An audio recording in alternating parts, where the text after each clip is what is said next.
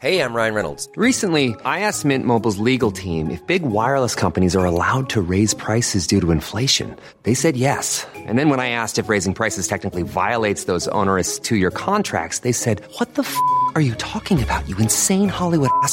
So to recap, we're cutting the price of Mint Unlimited from $30 a month to just $15 a month. Give it a try at mintmobile.com slash switch. $45 upfront for three months plus taxes and fees. Promo rate for new customers for limited time. Unlimited more than 40 gigabytes per month. Slows. Full terms at mintmobile.com. Quando o Senhor porá um fim à injustiça no mundo. Primeira parte. Apocalipse capítulo 10. Comentário de Emaro Persona. A linguagem simbólica de Apocalipse nos ajuda a entender muitas coisas quando nós buscamos na palavra de Deus mesmo o significado dessas coisas. Por exemplo, nesse capítulo 10 agora de Apocalipse, no versículo 1, e vi outro anjo forte que descia do céu, vestido de uma nuvem. Nós lembramos que lá no Antigo Testamento, Deus, a presença de Deus se manifestava na forma de uma nuvem. Isso aconteceu durante a pe- a peregrinação dos israelitas no deserto, quando a nuvem os seguia. Aconteceu também quando Salomão inaugurou o, o templo e uma nuvem encheu o templo e aquilo era a glória de Deus enchendo o templo. E sabemos que o Senhor Jesus também virá entre nuvens. E aqui essa nuvem nos fala do próprio Senhor. Esse anjo, ele está tipificado aqui numa linguagem simbólica, é o Senhor Jesus, agora na sua, na sua posição de juiz, para julgar a terra. Então essa nuvem nos fala da, da presença da divindade. Ah, também por cima da sua cabeça estava o arco celeste, ou arco-íris, que nós encontramos lá atrás, um pouco no capítulo 4, versículo 3. Só que ele estava na, naquele momento ao redor do trono. E o que estava sentado era na aparência semelhante à pedra jaspe sardônica, e o arco celeste estava ao redor do trono. A primeira vez que esse arco celeste ou arco-íris aparece na Bíblia é lá, lá em Gênesis, quando Deus faz uma aliança com a criação, e foi uma aliança de misericórdia, ah, dizendo que ele iria preservar o homem, não iria destruir totalmente a terra com águas. E por isso isso foi em Noé. Aí ele coloca o, no final do dilúvio, ele coloca o arco-íris no céu como um símbolo da, da sua misericórdia, da sua graça em- para com o homem. Ainda que ele tenha que ser juiz e julgar, Deus nunca deixa de ser misericordioso e gracioso para com os seus. E aqui depois fala dos seus pés como ah, o rosto como o sol. O sol é é uma figura também da glória de Deus. O sol de justiça, Cristo é como o sol de justiça que, que virá. Também no, nos seus pés, no versículo 1, são como colunas de fogo. E o fogo nos fala de juízo, então nós vemos um aqui que o seu andar será juízo. Ele está vindo para trilhar um caminho de juízo, porque a terra agora vai ser julgada. E ele não poderia deixar passar uh, impune todo o pecado dos homens. No versículo 2 nos fala do livrinho aberto.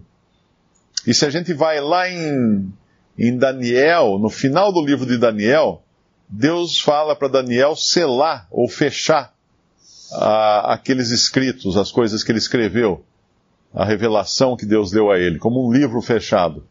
Um livro fechado, ele é inacessível, mas ele fica guardado até o momento de ser aberto. E assim é a profecia. A profecia que nós encontramos, os profetas no Antigo Testamento, e a profecia de uma maneira geral, ela tem um momento para ela vir, vir à tona, ou ser revelada, ou ser uh, entendida.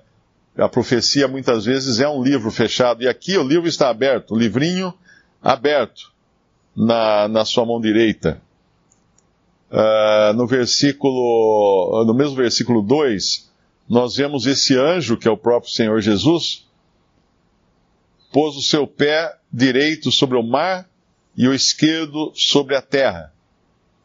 Na, em Apocalipse e em outras passagens da Bíblia, nós, nós entendemos que mar e terra são du duas palavras que simbolizam ah, as nações. O mar, as nações em agitação, em convulsão. Nós vamos encontrar isso também quando tem uma besta que sobe do mar. Uh, as nações em convulsão, convulsão, inquietas, são como o mar. E a terra são as nações firmemente estabelecidas, aquelas que não se movem tão facilmente. Mas aqui esse juízo, quando Cristo vier em juízo, ele vai ter os seus pés sobre o, um pé sobre o mar e um pé sobre a terra, ou seja, não vai escapar ninguém disso.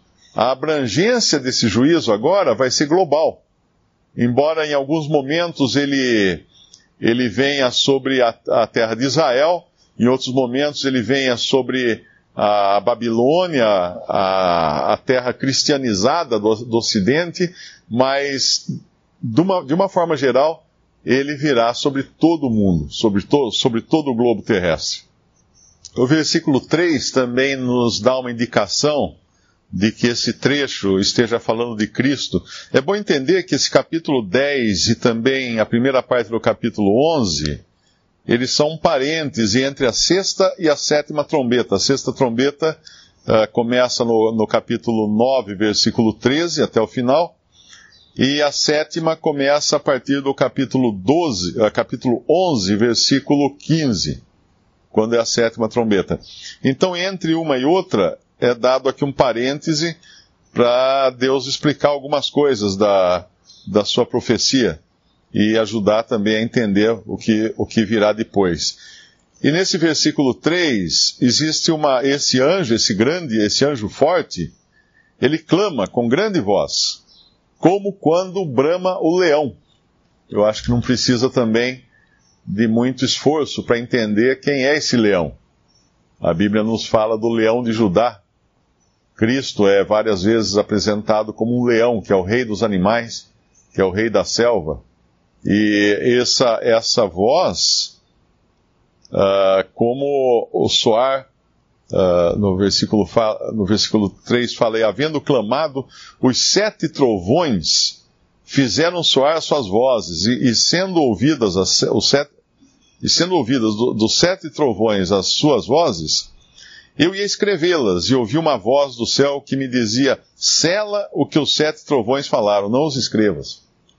Então existem ainda aqui uh, revelações que não são para todos, que ainda são uh, suprimidas para serem reveladas no seu devido tempo. E João, em alguns momentos, vai precisar ter essa responsabilidade de guardar certas coisas que foram reveladas a ele. E no versículo 5 nos fala do anjo que via estar sobre o mar, sobre a terra e sobre a terra, levantou a sua mão ao céu e jurou por aquele que vive para todo sempre, o qual criou o céu e o que nele há, e a terra o que nela há, e o mar e o que nele há, que não haveria mais demora. Esse, esse juramento, ele, ele é parecido com aquele juramento que, uh, que fala no Antigo Testamento, quando Deus jurou por si mesmo. Porque não havia alguém uh, acima de si mesmo para ele jurar. Mas aqui nós vemos o Senhor Jesus jurando por aquele que vive para todo sempre, o qual criou o céu e o que nele há, e a terra o que nela há. Mas nós vamos lá em João capítulo 1, ele vai nos dizer que no princípio era o Verbo, e o Verbo era com, estava com Deus, e o Verbo era Deus. E todos, todas as coisas foram criadas por ele, e sem ele nada do que foi feito se fez. Então, esse é um juramento que o Senhor faz aqui na condição de juiz da terra, mas por si mesmo porque não tem ninguém mais elevado do que o próprio Deus. E sabemos que Cristo é Deus. É o Filho de Deus que veio em carne e agora está ressuscitado, está glorificado e voltará nessa, nessa posição de juiz do filho do homem que vem julgar todas as coisas.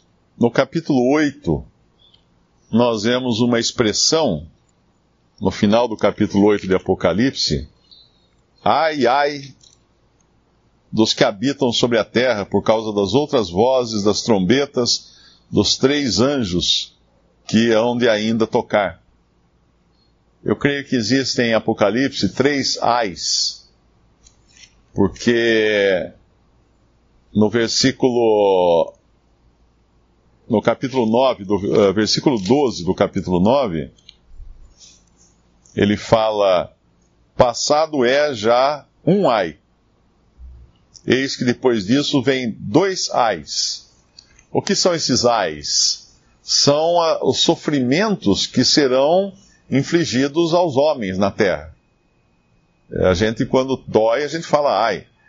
É uma expressão de sofrimento e existem três momentos aqui de sofrimento. Esse primeiro, que foi causado aqui pelos escorpiões, que são, na verdade, são seres demoníacos, né? São hordas de, de demônios ou de homens também, uh, motivados, energizados por demônios, que vão afligir as pessoas.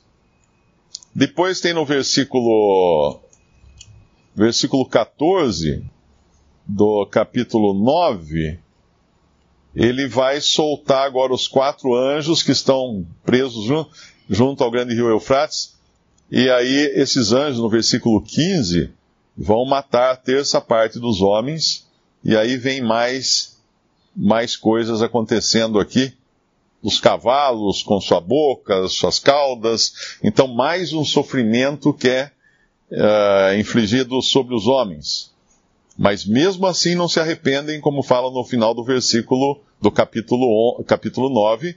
Os homens que não foram mortos, no versículo 20, por essas pragas, não se arrependeram das obras das suas mãos para não adorarem os demônios e os ídolos de ouro, de prata, de bronze, de pedra, de madeira, que nem podem ver, nem ouvir, nem andar. Esse é o segundo ai. Visite respondi.com.br Visite também 3minutos.net.